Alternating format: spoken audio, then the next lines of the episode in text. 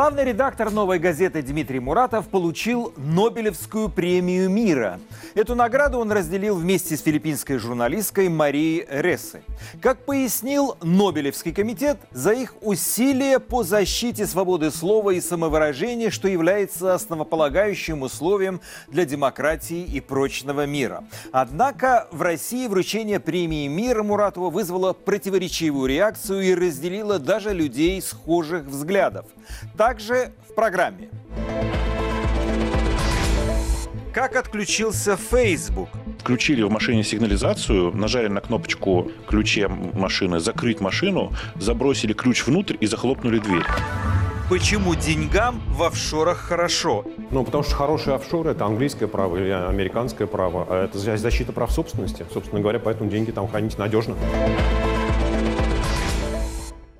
Это главные темы программы «Грани времени». Мы подводим итоги 40-й недели 2021 года. Меня зовут Мумин Шакиров. И это премия Ани Политковской, Юры Щекочихина, Игоря Домникова, Насти Бабуровой, Стаса Маркелова, Наташи Истемировой. Тех наших павших профессионалов, которые отдали за профессию свою жизнь. Я не надлежащий бенефициар этой премии. Я не знаю, как это повлияет на цензуру, которая вводится, и на признание многих медиа, особенно стартапов расследовательских, повлияет эта премия. Но я точно могу вам сказать одно. Мы в понедельник сядем и подумаем, как эту премию поделить. И кроме детей, больных тяжелыми заболеваниями, особенно со спинально-мышечной атрофией, мы эту премию, безусловно, еще ее какую-то часть отдадим в поддержку независимых самостоятельных российских СМИ. Если бы я был в Нобелевском комитете мира, я бы проголосовал за того человека, на которого ставили букмекеры. Но я считаю, что у этого человека еще все впереди, имея в виду Алексея Навального. Друзья, спасибо большое. У меня... Ответьте на последний вопрос, пожалуйста. Вот вы сегодня говорили про Навального. В соцсетях поднялось огромное негодование по поводу того, что очень большие споры, что именно он должен был получить эту премию. Что вы на это скажете? Я не читал сегодня социальные сети, и сам я ну, просто не видел и не знаю. Но э, еще раз, я уже ответил на этот вопрос. Я считаю, что у Алексея Анатольевича Навального, к которому я лично отношусь с огромным уважением за его смелость, самоотверженность, еще знаете за что? За то, что он самый ироничен, в отличие от многих своих соратников. Он саркастичен в отношении себя. А, и я думаю, что у Алексея Анатольевича большое будущее, в том числе в Осло. Эти слова Дмитрий Муратов произнес на импровизированной пресс-конференции, которая прошла около здания «Новой», буквально через несколько часов после того, как стали Стало известно решение Нобелевского комитета. Вручение премии мира российскому журналисту я обсужу замом Муратова Сергеем Соколовым. Сергей, здравствуйте. Какова была ваша первая реакция, когда вы узнали об этом известии? Шок, трепет или, наконец-то, белый лепедь прилетел? Конечно, это было все неожиданно весьма. Мы э, как бы не готовились к этой новости. Помнится, что несколько лет назад новую газету уже номинировали на подобную премию. Тогда выиграли более достойные. А, и сейчас, конечно, мы с радостью восприняли это. Вы ожидали, что мир расколется на тех, кто поддержал э, то, что Муратову дали эту премию, и на тех, кто все-таки рассчитывал, что ее получит Навальный, и появится огромное количество хейтеров. Это было ожидаемо или это все-таки для вас был, ну, скажем, э, стресс какой-то? Не знаю, как остальных, но меня это абсолютно не интересует. Так называемые фейсбучные срачи пускай остаются тем, кто в этом участвует. А хейтит у нас все, и всегда. Ну, э, собственно, наверное, именно поэтому наша страна находится там, где она находится. Считаете ли вы, что поздравление Муратова Кремлем в лице Пескова и других чиновников – это искренняя позиция или рефлекс на то, что, слава богу, что не Навального, можно поздравить Муратова? Вы знаете, ну я не могу отвечать за то, что происходит в голове э, у кремлевских чиновников. Э, я не политолог, чтобы интерпретировать э, их слова, и не криминолог, э, чтобы посмотреть, как кто стоит на мавзолее. Это вопрос не ко мне. Ну а интуиция что вам подсказывает? Вы верите, что Песков был искренен? Не знаю. Я не знаю лично господина Пескова. Мне очень трудно сказать что-либо по этому поводу. Поймите, я занимаюсь расследованиями, а не оттенками смысла. Сергей, а какой бонус теперь дает вам эта премия в профессиональной работе? Это не бонус, это, скорее всего, как говорят в детских кругах, поджопник. Работать еще более внятно и более профессионально, потому что это, скорее всего, не награда, а дополнительная необходимость к себе относиться с большим э, пристрастием. Означает ли, что вы немного оттянули для себя присуждение статуса иностранного агента, или Кремль легко переступит этот порог и сделает рано или поздно свое грязное дело? Извините, но об этом все говорят очень много. Трудно прогнозировать шаги Кремля. Захочет – переступит, захочет – не переступит. Дело в том, что в политической ситуации, сложившейся в России, правила игры меняются произвольном порядке, и сегодня так, завтра по-другому, а через полдня по-третьему. Поэтому трудно э, что-либо предсказывать. А можно ли говорить, что Кремль сделал ответный удар в этот же день, когда Минюс опубликовал новый список иноагентов, 9 человек и 3 организации, в том числе расследовательский проект «Беллинкет». Ну, я бы не увязывал это все в одну единую упаковку, потому что каждую пятницу, как в свое время персонажи известного фильма э, ходили в баню, так вот каждую пятницу Роскомнадзор в списке иноагентов кого-то добавляет. Это не спонтанная работа, к ней тщательно готовится, и э, никакие вводные увеличению числа личных изданий в списке инагентов не могут не помешать, не подвинуть их по сроку. Сергей, накануне этого события вы и ваши коллеги выложили фильм памяти Анны Политковской. Э, печальная дата, 15 лет прошло с того момента, как она погибла от пуль этих э, преступников.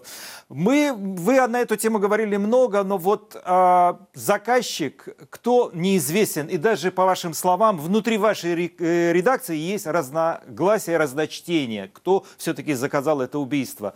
Как вы думаете, вот придет день, когда мы узнаем, узнаем заказчика, или эта история э, останется тайной, и мы, будем, мы останемся только с тем фактом, что э, Анны Политковской больше нет, но а в тюрьме сидят те люди, которые были исполнителями? А, правда всегда вылезает. Э, когда в данном случае правда восторжествует, сказать трудно, но понятно, что не при существующей политической конфигурации власти, поскольку изначально понятно, что руководство страны известен, заказчик э, просто в кавычках политическая целесообразность не позволяет привлечь его к ответственности. Ну, из этого можно сделать еще один вывод, что этот э, заказчик явно не какой-нибудь там криминальный авторитет, а весьма себе представитель политической элиты страны. Ну, я думаю, что либо этот человек должен каким-то образом очень сильно насолить Кремлю, либо тогда, когда Кремль будет э, в другой декорации. Скажите, а есть э, тот человек и те люди, которые точно знают, кто заказчик, и они могут быть свидетелем этой истории, или этих людей уже нет? Ну, есть. А другое дело, что с ними следствие э, работать не спешит. А, почему, тоже понятно, потому что изначально с первого дня не было поставлено задачи найти заказчика. Э, под роль, на роль заказчика применяли разные политические фигуры, те, которые были выгодны в той или иной политической ситуации. А, есть кого постражить, безусловно. А, Сергей, а почему по таким преступлениям введен срок давности? Что это означает? Что расследование уже прекратится или, или какой-то другой момент? Нет, здесь другой момент, потому что срок давности относится не к процедуре э, доследственного, э, предварительного следствия. Оно будет продолжено вне зависимости ни от чего. Э, срок давности предполагает то, что человек, изобличенный и которому предъявлено обвинение, его поймали по истечению определенного срока, просто не может быть как бы он будет осужден, но не должен быть подвергнут наказанию. Впрочем, в нашем случае э, Уголовный кодекс предполагает, что э, э, суд может этот срок давности снять, и все-таки человек, севший на скамье подсудимых, окажется их колонией. Сергей, я хочу вас поблагодарить и поздравить э, с этим грандиозным событием вручения Нобелевской премии. И с нами был заместитель главного редактора «Новой газеты» Сергей Соголов. Сергей, спасибо, удачи вам, всего доброго. Спасибо за терпение и за все мемы на этой неделе. Это пост команды Инстаграма в Твиттере от 8 октября. Второй за неделю сбой оказался не столь масштабным, как в понедельник. Тогда ключевые продукты Фейсбука, одноименная социальная сеть, Инстаграм и мессенджер WhatsApp не работали около 6 часов. Какими потерями оба сбоя обернулось для пользователей, разбирался мой коллега Иван Воронин. 6 часов без споров в Фейсбуке, бесконечных историй и рилсов в Инстаграме и кринжовых открыток в WhatsApp. СММщики и им подобные радостно объяснились с клиентами и отложили дела до полного исцеления корпорации Facebook, где в тот момент упали и собственные системы коммуникации и безопасности. Заодно заблокировались двери в штаб-квартире. Это крупнейший за последнее время сбой соцсети с более чем тремя миллиардами пользователей. А и снова мы приносим свои извинения, что не можем рассказать вам новости, потому что у нас а, нет интернета. С падением Фейсбука пошли жалобы и на другие крупные сервисы – Twitter, Google, YouTube, Telegram, TikTok, ВКонтакте. Но не так масштабно, как у корпорации Facebook. Сработал эффект домино. Пользователи ринулись на альтернативные площадки, не готовые к такому внезапному трафику. В Telegram вот подтвердили, что из-за миграции из WhatsApp их мессенджер стал работать медленнее. Но в Телеге грех жаловаться. Все-таки 50 миллионов новых юзеров. Основатель Фейсбука Марк Цукерберг на этой неделе попал на обложку журнала Time и на 6,5 миллиардов долларов. То есть предприниматель в среднем терял более миллиарда каждый час простой корпорации. Обвал акций Фейсбука потянул вниз и других коллег по IT-цеху. Технологический индекс NASDAQ просел почти на 2,5%.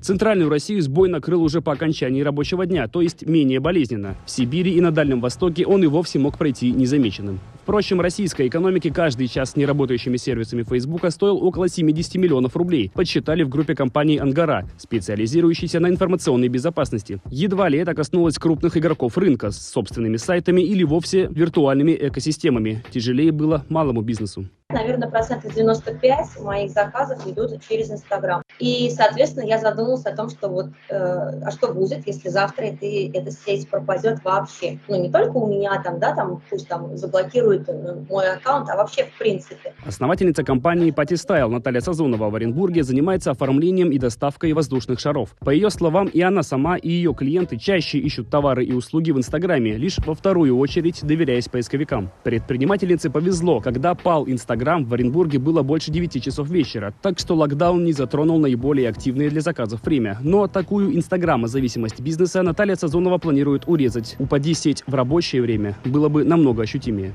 Мы потеряли бы новых клиентов и потеряли бы контакт с прежними клиентами. Бывает такое, что у нас есть заказы и очень много информации, находится именно в Инстаграме, мы ее не дублируем. То есть это информация о доставке, это адрес, это номер телефона, это все. Теперь мы будем просто параллельно развивать и ВКонтакте, так как все-таки какое-то количество людей находится там, и оттуда, ну, там уже ищут услуги тоже. И сайт, безусловно, тоже нужен конечно. Пусть он будет одностраничный, пусть это будет как э, какая-то информация на вас там, да. Другие пользователи с собственными инстаграм-магазинами жаловались на сокращение заказов и потерю связи с клиентами, которых приходилось разыскивать в других социальных сетях. Там же теперь в планах альтернативные страницы магазинов, чтобы не держать все яйца в одной лишь корзине имени Цукерберга.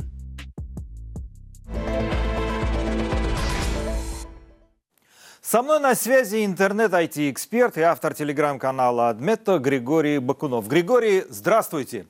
Мы теперь знаем, что эта история рукотворная. Вот э, напомните, пожалуйста, нашим слушателям и зрителям, кто и где отключил э, рубильник. В результате более трех миллиардов людей. Это, ну, можно сказать, половина планеты оказалась без той связи, которую в последнее время обожала и любила. Э, ну, дело было так. Видимо, один из э, системных инженеров э, Facebook пытался изменить небольшие как бы, вещи такие в Facebook, связанные скорее с устройством сети. Дело в том, что мы в среднем ошибочно представляем себе, как выглядит интернет. Для нас интернет это такое одно сплошное поле, да, в котором, ну, как бы находятся какие-то наши сервисы. На самом деле интернет это скорее сеть сетей, то есть в каждой, э, каждый какой-то сервис находится в своей маленькой подсети. И вот изменяя настройки своей собственной подсети, э, компания Facebook немножечко, э, ну, немножечко ошиблась. Ошиблась таким образом, что эта сеть стала не видна, эта подсеть стала не видна остальному интернету.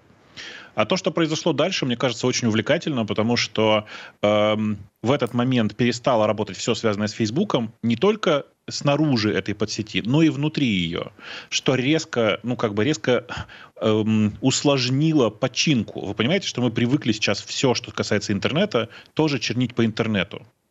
Если же э, в этой подсети ничего не работает, то приходится идти ногами в те дата-центры, к тем серверам, которые обслуживают, собственно говоря, Facebook.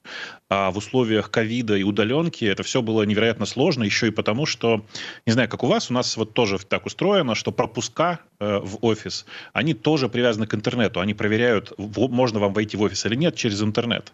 И у Facebook такая же история была с их собственными офисами и их собственными дата-центрами. То есть люди не могли даже внутрь попасть, им приходилось их взламывать. Такая вот картинка дня. Да, у нас тоже есть специальные пропуска. Мы прикладываем э, к тачскрин э, и проходим э, в наш офис.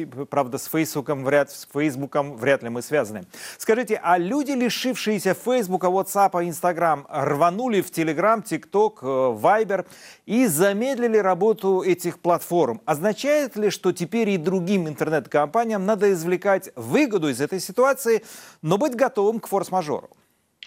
Э, надо сказать, что вообще это самая типичная история в конкуренции интернет-компаний чаще всего аудиторию, э, новую аудиторию ты набираешь в тот момент, когда что-то происходит с твоим конкурентом. То есть это просто типичная история. Мессенджеры падают довольно регулярно, и Telegram каждый раз набирает на этом свою аудиторию. Надо при этом заметить, что в прошлом году несколько раз довольно сильно тормозило, иногда и падал Telegram, и это приводило к росту других конкурирующих продуктов. То есть это просто нормально. Знаете, что здесь важно? Важно заметить, что э, по статистике у среднестатистического пользователя на телефоне уже установлено установлено 2,7, то есть почти три разных мессенджера. Э, тем не менее, ну, я думаю, что все заметили, и вы наверняка тоже заметили, что люди, которые раньше до этого в Телеграме замечены не были, теперь начали активно появляться в Телеграме. Э, и мне кажется, это здорово, потому что Телеграм все-таки технически совершеннее и ну, значительно приятнее для нас, технарей. А теперь самый главный вопрос. Надо ли дробить такие крупные сети, как Facebook или YouTube, чтобы лишить их такого, ну, скажем, монопольного положения на рынке, как это хотят в США? Больше сетей хороших и разных, и нам будет хорошо. Э, я, знаете, может быть, непопулярное мнение выскажу, но мне кажется, что дробить надо, причем э, у, у этого уже есть э, прям подтверждение даже. Дело в том, что многие уже не помнят, но в самом начале 2000-х годов был, больш, был, был большой антимонопольный суд против Microsoft, когда Microsoft заставили отделить разные свои компоненты друг от друга. Тогда была операционная система, довольно сильно связана с браузером и проигрывателем медиафайлов. Э, и то разделение, которое тогда произошло, привело к довольно большому увеличению конкуренции между разными продуктами в рамках э, той платформы, которая была Microsoft Windows тогда. Э, и если продолжать эту аналогию, совершенно очевидно, что компании нужно дробить просто для того, чтобы была более честная конкурентная история. Конкуренция на рынке вообще необходима не только с точки зрения бизнеса, а, но и с точки зрения конечного потребителя, потому что именно в конкуренции и борьбе за потребителя мы улучшаем качество наших технических продуктов и, значит, на самом-то деле и двигаем технологии вперед. Ну, э, Григорий, конечно же, многие с вами не согласятся, потому что такое монопольное положение на рынке, оно иногда есть и обратная сторона этой медали.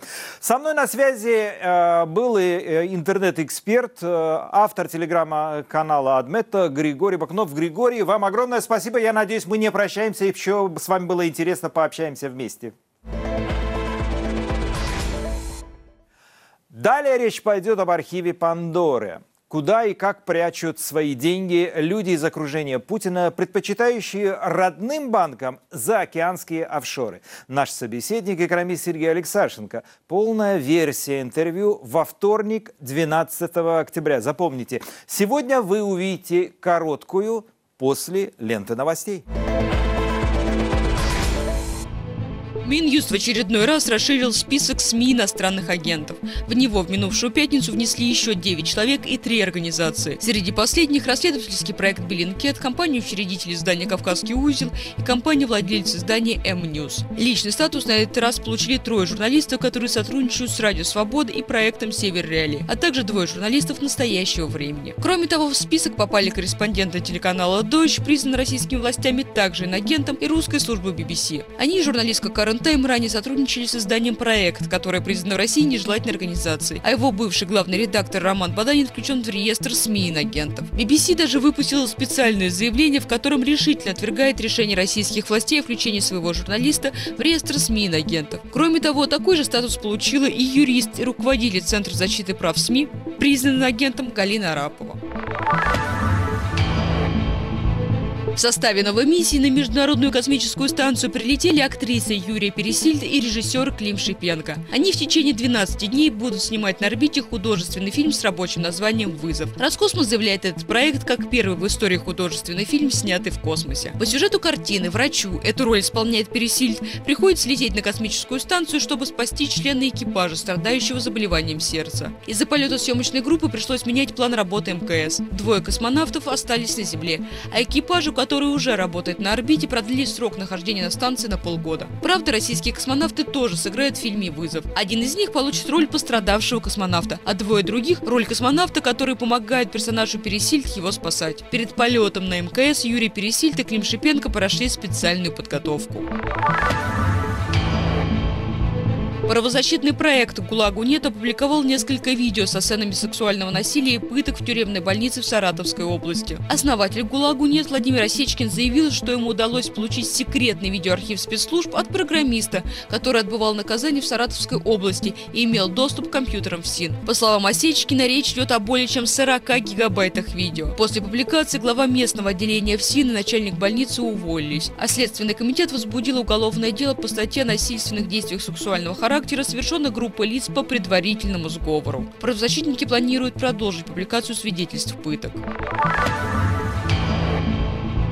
В России на этой неделе впервые по официальным данным от ковида умерли более 900 человек за сутки. На прошлой же неделе несколько дней фиксировали больше 800 погибших в день. Побил очередной антирекорд и число заражений за сутки. Россия вплотную приблизилась к цифре 30 тысяч. Между тем, даже правительство признало, этой осенью количество зараженных уже втрое выше, чем в аналогичный период год назад. В понедельник же Роспотребнадзор запретил массовые мероприятия свыше 3000 человек. Газета «Комсомольская правда» закрыла представительство в Беларуси. На такой шаг издание пошло после ареста своего журналиста Геннадия Мажейка. Он написал об обвиняемом в убийстве сотрудника КГБ. По официальной информации, того застрелил из ружья, далее цитата, «особо опасный преступник, квартиру которого взяли штурмом в рамках отработки адресов людей, причастных к терроризму». По неофициальной же версии, второй погибший при штурме был сотрудником крупнейшей белорусской IT-компании. Как подчеркивает в заявлении редакция КП, такое решение было принято после анализа событий последнего года и особенно последние недели. При этом до сих пор точно неизвестно, где именно задержали Мажейка. МВД Беларусь утверждает, что это произошло на территории республики. По данным же «Комсомольской правды» и белорусских правозащитников, Мажейка задержали еще в Москве, после чего вывезли в Беларусь. Сейчас Мажейка находится в СИЗО. Международный консорциум журналистов-расследователей опубликовал архив Пандоры. Это расследование, основанное на данных, полученных в результате одной из крупнейших в истории утечек информации об офшорных компаниях и их реальных бенефициарах. В проекте участвовали журналисты из более 150 СМИ из 117 стран. Над российской частью архива Пандоры работали важные истории. Издание признано российскими властями СМИ иноагентом. В утечке упоминается 35 действующих и бывших национальных лидеров. Заметная часть фигурантов архива – россияне. Тему продолжит Артем Радыгин. Вот результат твоего труда. И сколько здесь?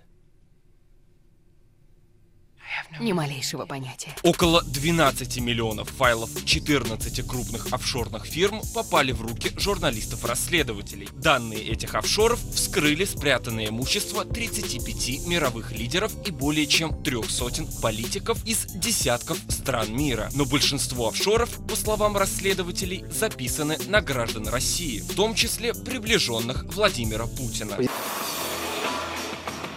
По данным Международного консорциума журналистских расследований, офшорная компания, которая ранее обслуживала близких к Путину Геннадия Тимченко и Петра Колбина, в данное время обслуживает в Монако недвижимость Светланы Кривоногих стоимостью более чем 3,5 миллиона долларов. По данным издания «Проект», признанного в России нежелательным, в 2003 году Светлана Кривоногих родила Путину дочь. В этом же году, согласно офшорным документам, у Кривоногих появилась квартира в Монако. Совпадение? Не думаю. Сергей Чемезов, глава Ростеха, спрятал в офшорах около 22 миллиардов рублей. По данным расследователей, через фирму на британских Виргинских островах на падчерицу чиновника записана яхта стоимостью в 140 миллионов долларов. Также пополам с тещей Чемезова она владеет виллой в Испании и отелем в Хорватии. В 80-е Чемезов вместе с Путиным работал в разведке. В Дрездене они жили в одном доме. С 2007 года Чемезов возглавляет Ростех, государственную корпорацию, которая разрабатывает оружие, медикаменты, электронику и автомобили, в том числе и так называемые российские Роллс-Ройсы. Из какого говна сделано вот это?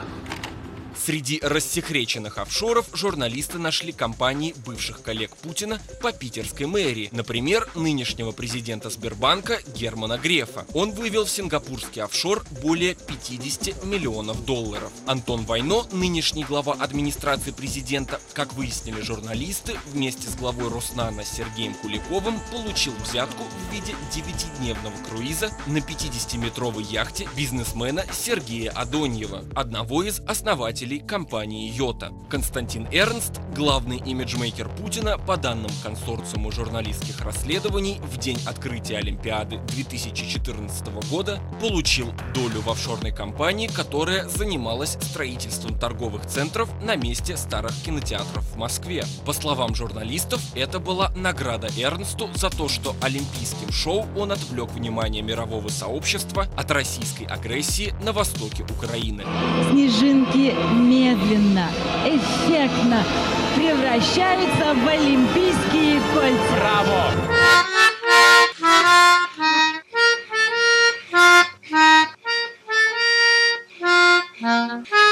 Пресс-секретарь Путина Дмитрий Песков заявил, что Кремль считает расследование офшорных утечек предвзятым и не видит в нем повода для проверок. Вы знаете, там, честно говоря, мы не увидели никаких э, скрытых богатств ближайшего окружения Путина. Я не знаю, там вроде бы будет продолжаться публикация, но пока ничего особенного мы не увидели. Скажем так, работа этой организации нам тоже хорошо известна. Мы, мы знаем, э, откуда они берут информацию, как они берут информацию. Пока просто непонятно, что это за информация, о чем она, да, там, там много всего, э, там много всего такого вызывающего вопрос, поэтому непонятно, как можно этой информации доверять. Если будут какие-то серьезные публикации, которые на чем-то основываются, э, на что-то конкретное ссылаются, Тогда знакомимся с интересом. Пока не видим.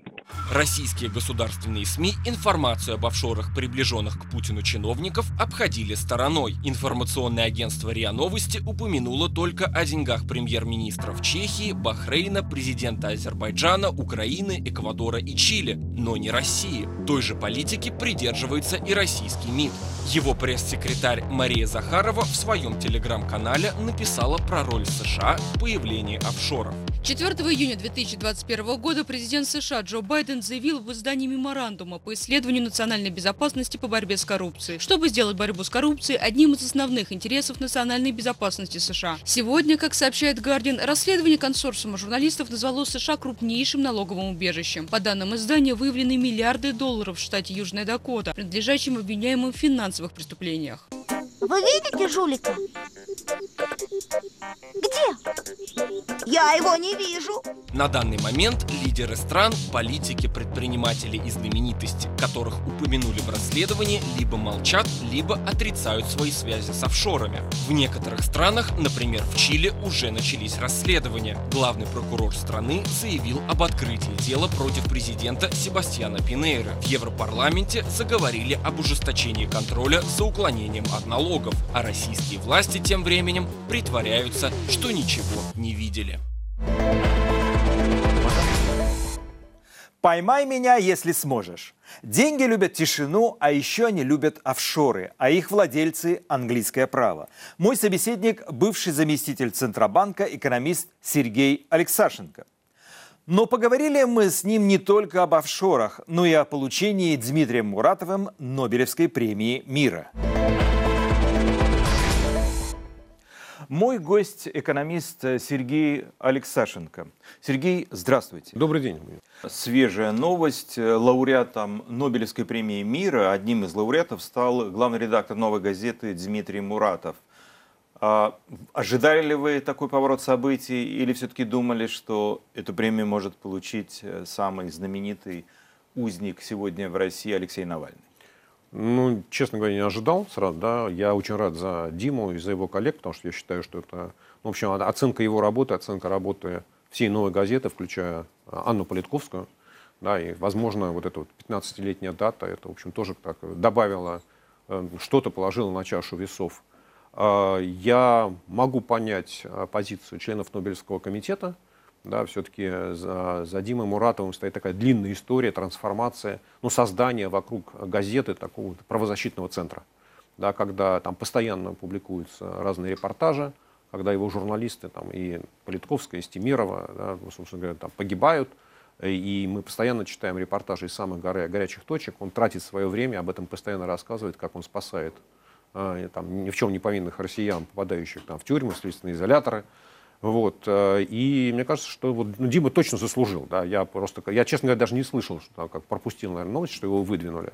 Вот. Поэтому ну, я бы сказал так, да, что ну, вот Дима, Дима достойный, достойный человек. Да? То есть и это означает, что внимание Нобелевского комитета, оно все-таки к России привлечено. Да? Потому что вспомните вот разговор о том, что там, э, то ли мемориал, да, вот помните, много лет был разговор о том, что там Россия, мемориал должен получить Нобелевскую премию. И вот все никак, никак, никак, да, вот россияне Ганушкина. не выходили в Да, да, да. Соответственно, вот э, мне кажется, что это вот то, что означает, что Нобелевский комитет признал, что Россия это место опасное с точки зрения вот, мира. Да, это, там страна явно не в мирном состоянии находится. Выражаясь циничным языком, как вы думаете, Кремль облегченно вздохнул, что Нобелевскую премию мира дали Муратову, а не Алексею Навальному? Ну, конечно.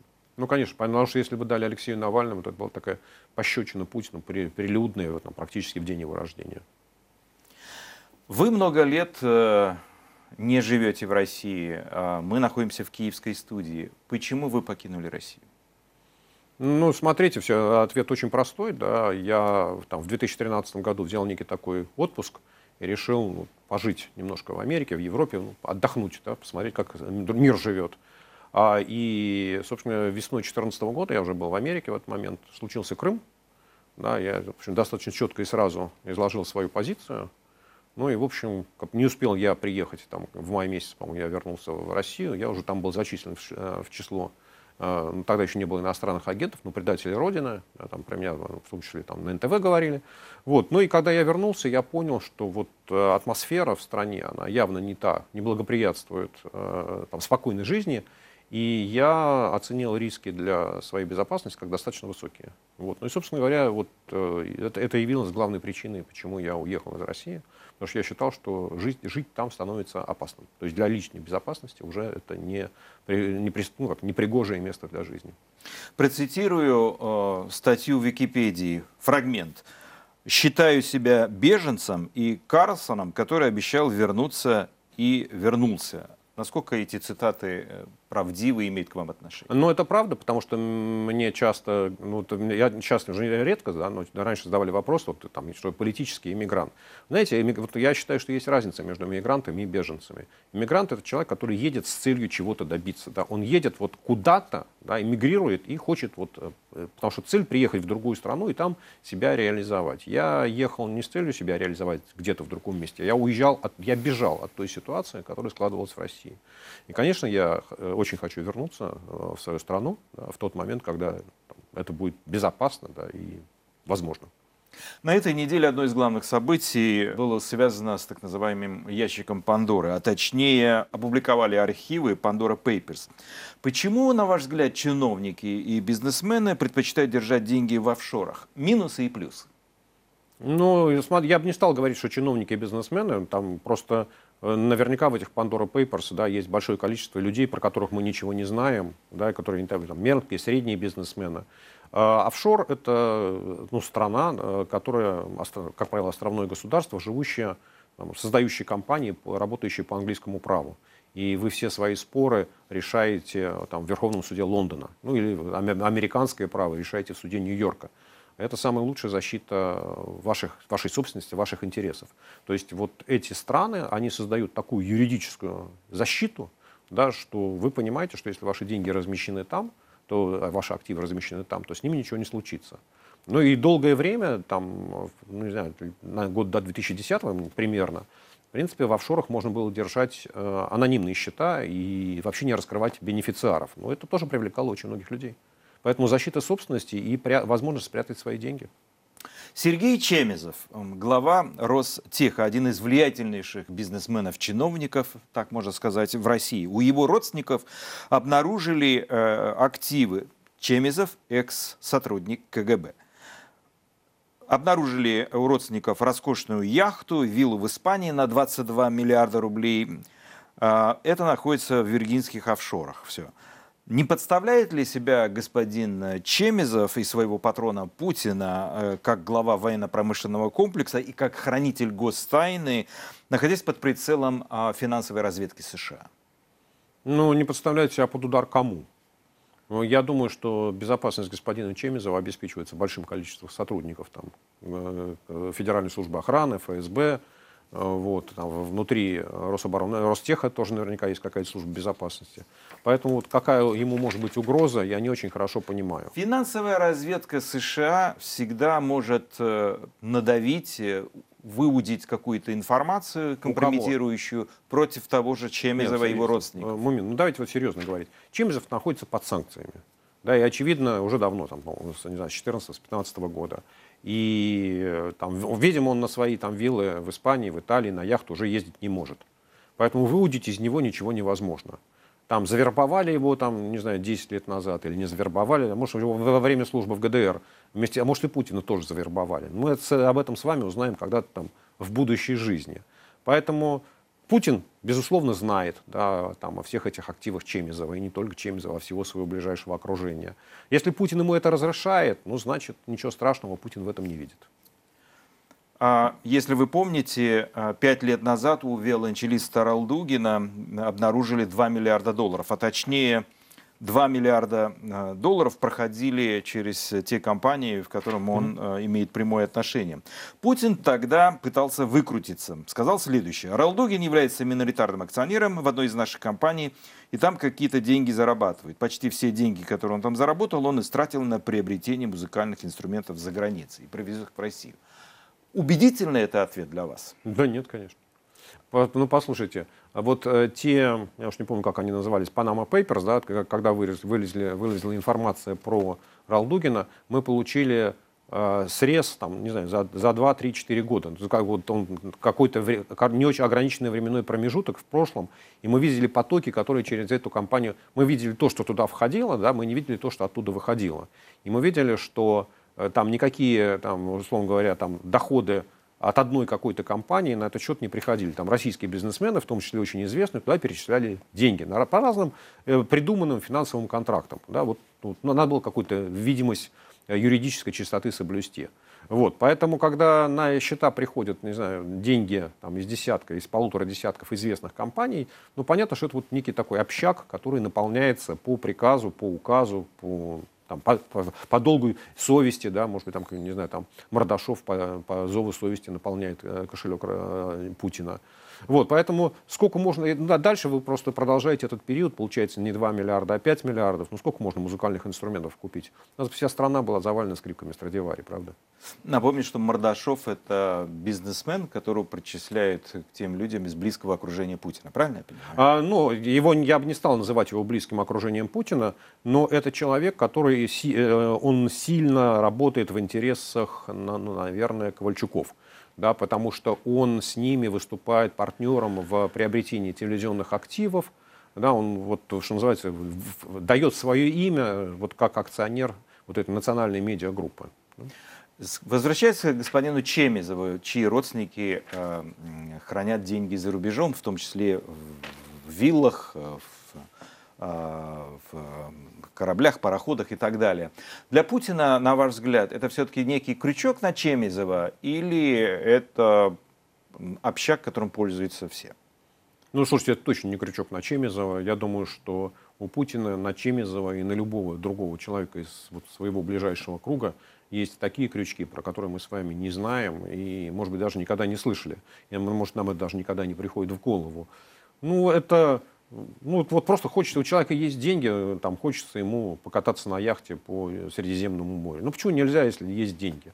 Ну, я думаю, что Путин к этому относится совершенно спокойно. Мы видели там дворец в Геленджике, да, там, ну, Путин вот построил себе такое. Ну, хорошо, а Чемизов не хочет в Геленджике, а, там, хотел, там, не знаю, построен там, в 2010-2012 году до санкций, купил где-то еще. Ну, ну, точно совершенно не крючок. В 2011 году Путин э, публично заявил, что нужно деньги из офшора возвращать в Россию. Но это было высказано честно, открыто и прямо, что так и должно быть, или это просто имитация и игра своим можно? А я думаю, что это было высказано как пожелание, вы знаете, вот не к своим друзьям, а пожелание к российскому бизнесу, да, что если вы будете хранить деньги в офшорах, то вы, я вас буду считать там, не патриотами. Да, патриотично привести деньги назад. А я думаю, что своим друзьям он дал некую подобную команду, ну, не знаю, как она звучала, там деньги в Россию или хорошо спрячьте, да, чтобы их нельзя было найти. Но посмотрите, вот, да, после введения санкций практически никто из друзей Путина никаких активов не потерял. Но это означает, что они как-то так их устроили, организовали, ну, например, там, не на себя, да, а на членов семьи или что-то еще. А потом, ну, понимаете, вот как, как можно яхту, там, которая плавает по Средиземному морю, перевести в Россию? Ну, не получится, да, или там квартиру в Монако. Ну, тоже не получается. Поэтому я, я думаю, что речь шла о финансовых активах. Ну, посмотрите, там тот же самый Дерипаска, да, перевел э, корпора, кор, корпорацию «Русал», да, место регистрации из Джерси в Россию. Ну, перевел, да, он фактически сделал ее такой российской компанией.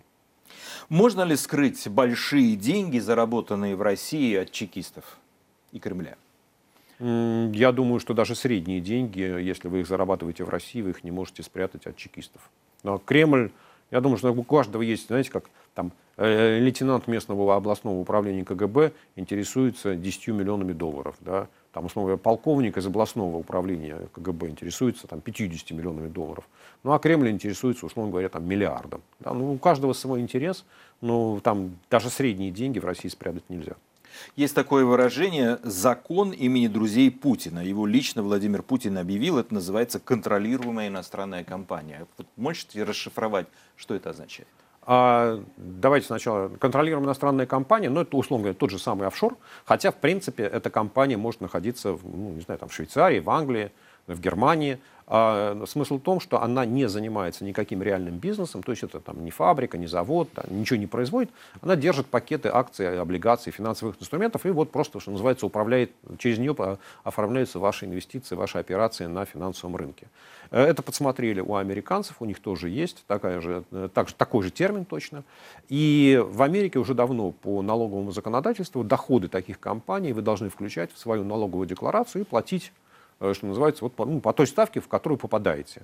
А, соответственно, в России э, лет пять назад, да, наверное, э, Минфин объявил, что он хочет ввести такой же закон.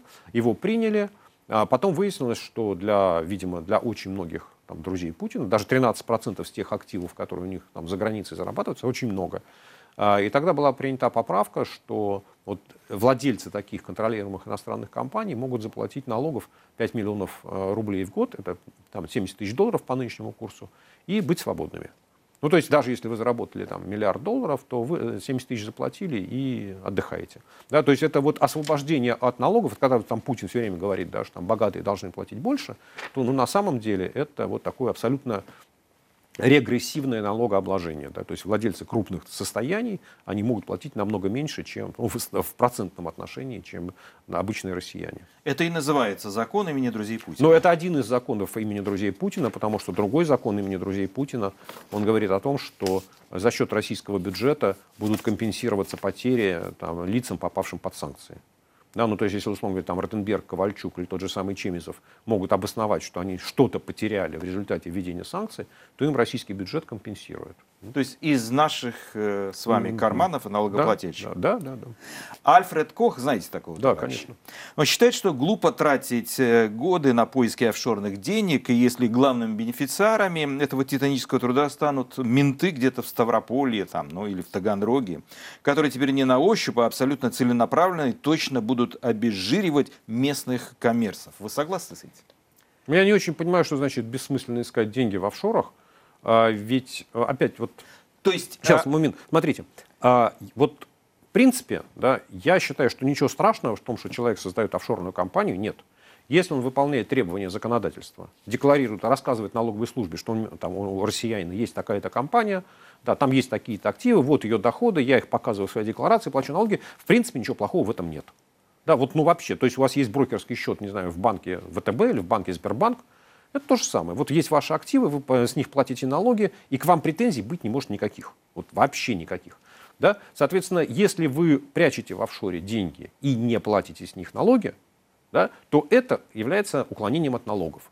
Нужно ли там заставлять всех платить налоги справедливо? Я считаю, что нужно.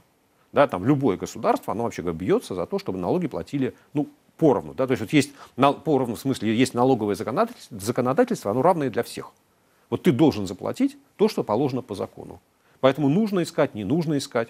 Это вопрос, вот, за что вы отвечаете. Но я так понимаю, что Альфред э, Кох говорит о том, что теперь засветились отдельные люди, у кого есть офшоры. Это команда ФАС для полицейских, ну, больших, крупных генералов или для ФСБшников. Это так или нет? А, послушайте, я думаю, что наши, э, вот, э, опять я повторюсь, да, что наши ФСБшники, генералы, полковники, лейтенанты, они достаточно хорошо в курсе, у кого где деньги лежат. Тем более, не забывайте, в России же есть уже много лет, я не знаю, лет 20, наверное, да, вот эта финансовая разведка, Росфинмониторинг, которая, вообще говоря, получает ежедневно из каждого банка информацию о переводах в Россию из России, со счетов. И, в принципе, э, ну, они достаточно четко могут отследить, да, кому куда деньги уходят, ну, по крайней мере, этой цепочки.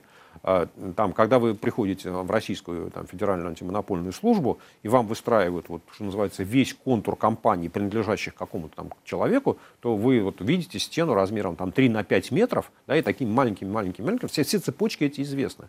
Поэтому я не думаю, что вот в результате этого там, э, знания силовиков о том, у кого сколько денег, они как-то сильно изменились. Одно из самых обсуждаемых э, на этой неделе э, событий – это интервью э, Сергея Пугачева, бывшего банкира, Дмитрию Гордону. Там есть такой эпизод. Ходорковский пришел к Сергею Пугачеву и говорит, поговори с Путиным, чтобы он там на меня не наезжал, и чтобы мы как-то разрулили тот конфликт, угу. который был в Кремле. Ну, угу. вы знаете, о чем идет речь. Но при этом я ему говорю, Миша, пойми, надо просто валить отсюда с деньгами желательно, а потом решать ситуацию. Ситуация тяжелая, как я понимаю. А он мне говорит, можешь поговорить с Путиным? Там, да. Конечно, не могу. Я говорю, ты вот пойми. Поздно. Путин уже считает, что это его. Оно и было его изначально. А ты говоришь, ты что, ему хочешь предложить денег? Ты должен сейчас к нему прийти и сказать, вы можете мне разрешить уехать? Он скажет, да. Ты скажешь, можешь поцелуй? Спасибо а можно мне с собой взять носовой платочек? Он скажет, нет. Спасибо, можно еще раз поцелуй? Вот это вот два варианта, которые у тебя есть. А ты говоришь, поговори с ним, что я ему, что ты ему. Дашь 10 акций, 10% акций ЮКОСа, Да это чего его, ты ему? это это его. его 100% акций. Что ты ему предлагаешь? А он мне говорит, «И ну хорошо, а что ты думаешь дальше будет? А суды там? Это? Я говорю, слушай, ты будешь в тюрьме сидеть. Он мне говорит, волос не упадет с моей головы. Я с Бушем встречался. Пугачев прав, рассказывая схему взаимоотношений богатых людей, в том числе таких, как Ходорковский и Путина, вот в тот момент. Ну, смотрите, во-первых, мы не слышали подтверждения Михаила Ходорковского этой истории, да, а у Сергея Пугачева фантазия богатая. Поэтому вот я бы это все разделил на 10, да, и пока, а можно даже на 100. И пока нет подтверждения Ходорковского, ну, по крайней мере, вот я бы его к этой истории не привязывал. Это первая часть. Вторая часть, э, вопрос, вопрос очень важный, содержательный да, и интересный. А Действительно, в России э, понятие собственности на крупные активы, оно очень относительное. То есть э, с точки зрения Путина и с точки зрения владельцев крупных активов, они не являются собственниками, они являются держателями, временными бенефициарами. То есть вот они каким-то образом там, получили там, Потанин, Норникель, Дерипаска, Русал, Мордашов, Северсталь и дальше по списку. И они управляют этим бизнесом, они получают его доходы. Но если вдруг они получают от Путина команду продать, вот этому товарищу по этой цене, они должны немедленно встать и исполнить. Да? Э, э, Если они захотят продать сами, они, кому? они должны прийти к Путину и спросить, Владимир Владимирович, можно я это продам? Путин скажет, можно. Или скажет, нельзя. Или скажет, держи. Вот в этом плане, да. Вот, ну, опять, э, тем, тема Ходорковского, она же очень хорошо известна, да, когда он незадолго до ареста, он же был в Америке, ему а, ну, сказать, вот сказали, ты, ты вернешься, тебя арестуют. И он сам признавался, да, что я просто не поверил и поэтому вернулся. Ну, то есть то, что Ходорковскому говорили, не возвращайся, ты будешь арестован, это факт. Ну, на самом деле, так очень многие, ну, собственно, до сих пор мы видим, это такая традиционная политика путинских силовиков. Против тебя возбуждают уголовное дело, ну, дают тебе там неделю там, до того, как тебя объявляют в розыск. Да, и вот тебе, тебе- на самом деле тебе говорят, вот ты, либо ты уезжаешь, либо ты садишься. И посмотрите, ну, там политические иммигранты, там, многие бизнесмены просто уезжают, пользуясь этой возможностью. Поэтому вот э, это вопрос собственности, это один, да, и действительно там, на крупную собственность, ну там опять самый яркий пример, это Владимир Евту- Евтушенков и там система с Башнефтью. Ну, пришли, сказали, продавай. Он сказал, да нет, за столько не продам, продам там за- в два раза больше. Он сказал, все, до свидания. До свидания, мы знаем, чем это закончилось. Он разрешил Сечину забрать у Евтушенкова Башнефть. Для чего? Потому что Ну, потому что у Путина есть в голове, что командные высоты в экономике должны принадлежать государству. Нефтяная э, не- отрасль, да, добыча нефти, это одна из командных высот. Там банки, э, почта, телеграфы, телеграммы, это все должно принадлежать государству. И в тот момент, ну, смотрите, там э, «Газпром» купил Сибнефть, соответственно, ра- а- раздербанили ЮКОС, да, там купили э, это Оренбургская нефтяная компания, Седанка, то есть вот это а, а, ТНК БП купили. Ну, дошло время до Башнефти. Это консолидация нефтяной отрасли в руках государства. Это такая стратегическая линия. Просто в какой-то момент да, там по каким, вот Путину почему-то объяснили, да, что Евтушенков там что-то такое нехорошее, то ли сделал, то ли Медведева поддержал, то ли Медведеву денег дал, то ли подумал о том, чтобы Медведеву денег дать. Ну, короче говоря, Путину объяснили, что Евтушенков не совсем наш. И поэтому пришло время отобрать у него нефтяную скважину. И, сказал, и чуть не посадили этого нет, товарища. нет, подождите, его посадили... э, Под домашний арест. Подождите, ему сказали, продавай.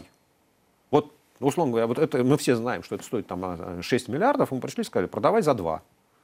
Он сказал, за 2 не продам, продам за 5,5. Мы сказали, до свидания.